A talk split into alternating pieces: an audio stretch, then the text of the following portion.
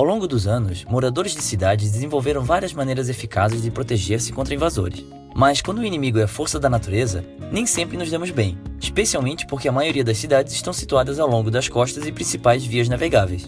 Em 1362, uma tempestade convenientemente chamada de Grande Afogamento dos Homens arrasou uma colônia de europeus, matando mais de 25 mil pessoas. Depois disso, locais de baixa altitude como a Holanda desenvolveram uma impressionante variedade de sistemas de defesa contra cheias, incluindo colinas, diques, valas, barragens, eclusas e bombas de água. E em meados do século XX, os holandeses começaram a construção de uma ambiciosa série de barreiras contra tempestades que estão entre os maiores objetos móveis já feitos pelo homem até hoje.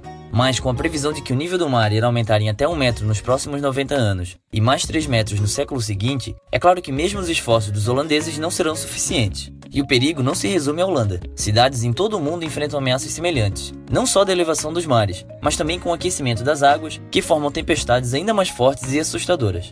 Já que manter essa água longe pode não ser uma opção, o jeito é pensar fora da caixa. Inventores no Reino Unido criaram um concreto capaz de absorver até 600 litros de água por metro quadrado por minuto e canalizá-la para fora. Engenheiros holandeses estão desenvolvendo casas flutuantes e centros comerciais que se adaptam à subida da maré. E quem sabe no futuro, as ondas produzidas por tempestades podem acabar fornecendo energia suficiente para abastecer uma cidade. A coleta de dados também ajuda na maneira com que cidades lidam com tempestades, ajudando a prever onde é mais provável que ela atinja e na organização de evacuações.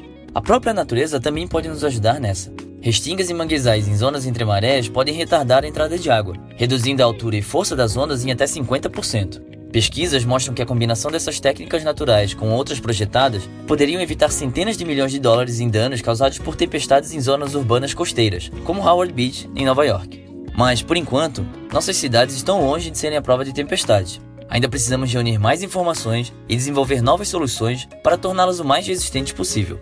Por sorte, essas áreas urbanas são um ninho de pessoas inovadoras e criativas, onde grandes ideias nascem o tempo todo. Elas só precisam sair do papel antes que a água entre.